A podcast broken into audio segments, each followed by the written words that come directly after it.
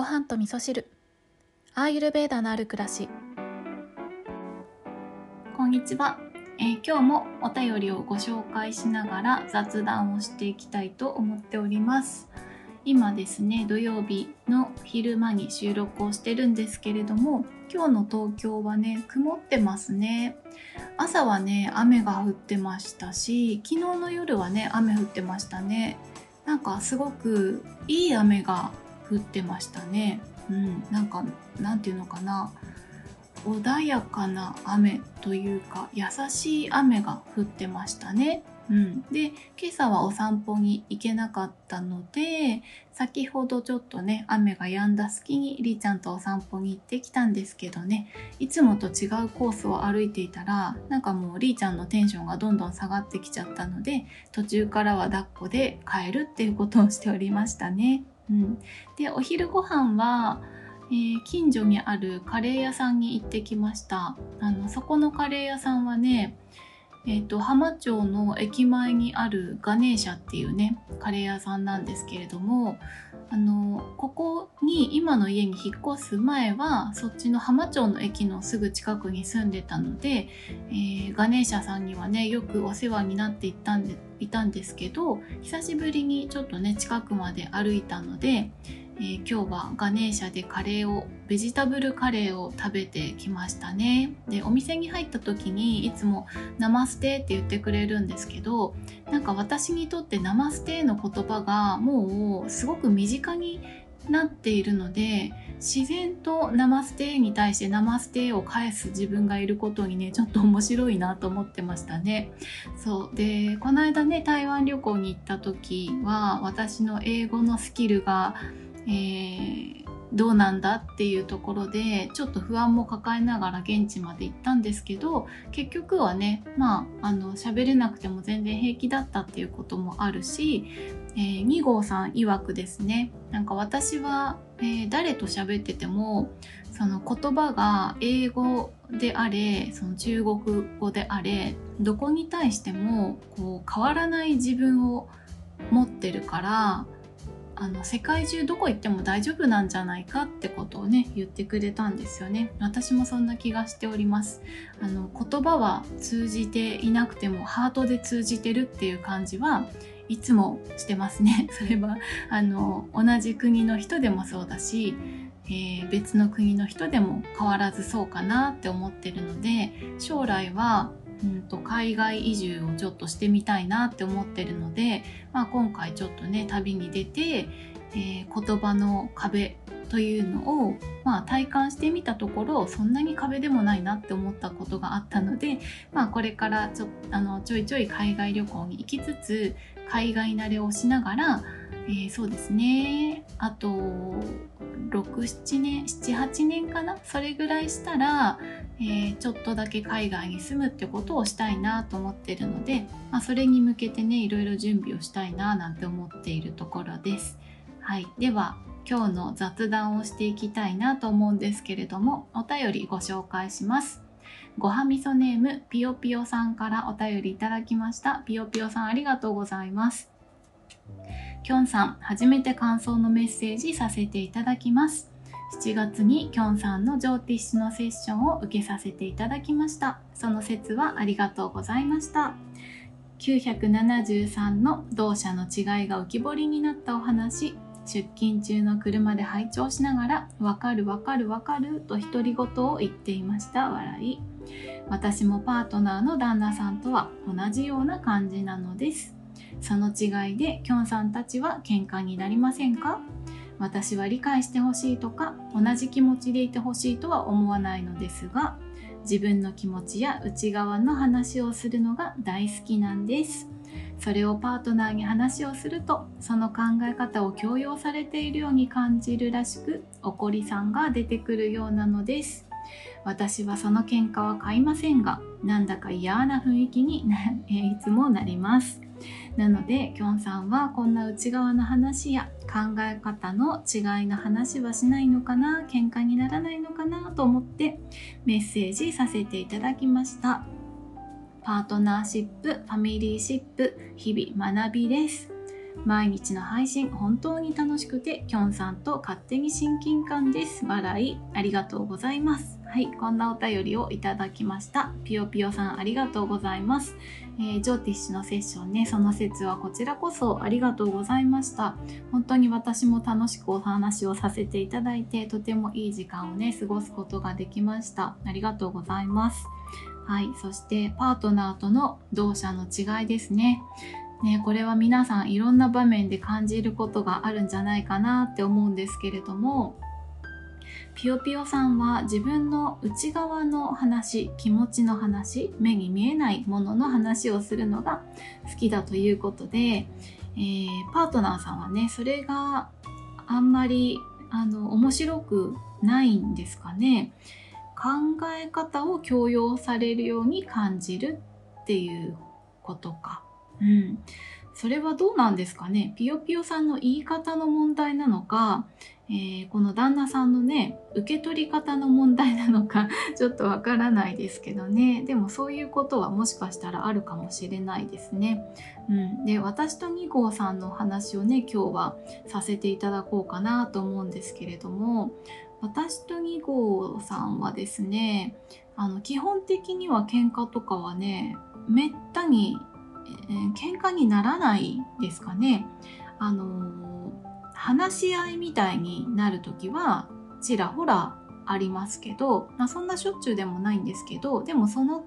あの話し合いみたいになるような何かが深刻な感じで出てくる時っていうのは大概2号さんが仕事が忙しすぎちゃって、えー、心に余裕がなくなってる時によくあることなので、えー、私は、まあ、それを客観的に考えて、えー、あまあそういうタイミングなのかなぐらいな感じであのちゃんと話はするんですけどだからといって何ってことはないなってことはありますね。で内側の話をするっていうのはまあやりますね結構話します話してると思います。うんなんかじゃあ東京タワーに行ったとして東京タワーすごく良かったねっていう話になったとするじゃないですか。でそのすごく良かったねっていうことに対して結構私ツッコミ入れていくんですよね。えどんなとこが良かった？とかえそれを見た時にどう感じたの？とかえそれってどうしてそんな風に感じたの？とかすごいねあのツッコミ入れていきますね。でそうやってツッコミ入れていくことによっで、まあ、2号さんもそんなに深く考えないで言ってたことに対してどんどんあの考えてみてくれてで自分の内側を掘っていくみたいなそんな会話が結構ありますね。うん、で2号さんは私に対してそういうことを聞いてこないんですよ。もうあの基本的にあの私はよく2号さんにペラペラだねって言ってるんですけどあのこれちょっとあの軽くディスってるんですけどあの割とこう深く考えないで表面だけ見てるようなとこがあるよねみたいなことはよく言ってるんですけど、まあ、それはそれであの個性っていうねところがあるのであのどっちもねメリットデメリットあるんですよ。物事を深く考えることによって考えすぎちゃって動けなくなる人ってたくさんいるんですよね。だけど、えー、表面を見て表面というか、えー、見てわかる部分だけを素直に受け止めて、えー、それに対して対処していくっていうことをするっていう方がフットワークが軽くていろんなことにチャレンジしていけたりとかあの物事をね消化するスピードが速かったりとかするっていうことがあるのでどっちがいい悪いとかはないんですけど2号さんは割と表面的なとこしか見てないタイプで私はすんごい深掘りするタイプなんですよね。だからあのジョーティッシュの相性え相性占いみたいなのねやりやり方があるんですけどそれで私と2号さん見るとあの相性すごいいいんですすごいいいんだけど精神性だけが全く合いませんねっていうことが出てるんで確かにそうだよなと思って物の見方も違うし捉え方違うから、えー、それはね心に与える影響精神に与える、影響っていうのは全く違うものになってくるから合わないのは当たり前だよねって思うんだけどでも合わないもの同士だからこそそれをお互いに理解したら自分の知らない世界を知ることができるなって思うのでむしろ違いがあるから楽しいなって私は感じてますね、うん、だから違うから喧嘩になるってことはないですけどでもなんかその違いを確認し合う話し合うみたいなそういうとこはありますね。で嫌な雰囲気になることで言うとこの間旅行に行った時にねちょっと嫌な雰囲気に私がなりましたね。うん。あのはい。旅行中の配信の中でもね言ってましたけど私はゴミゴミしたとことかなんか人の欲望が渦巻いてる中に行くと結構打ちのめされちゃうところがあるんですけどもう2号さんはそういうの全然平気なんですよね。あのラジャス大好きってもう自分で言ってるのでそうだから全然平気なんですけど私はそういうのちょっと辛いなってことを言ったんですよ。そう言った言ったのにもかかわらずそういうとこばっかり行くからなんかそれでちょっともう嫌だなって思ったことがあって それであのまあ旅の疲れも重なってるしなんかもう無言になっちゃったみたいな時はありましたね。うんそうでもそれはね理由がはっきり分かってるのでそれを伝えれば、えー問題は解消するんですけどね。うん、なので、まあ、嫌な雰囲気にならないななる時もあるんですけど、うん、それほどそれは問題ではないかなって感じはしてますね。うん、だしあれですねやっぱり違うからこそそういうことが起こってでその違いから、うん、相手とは違うんだけどそその違いを理解しようとすることで自分の世界が広がって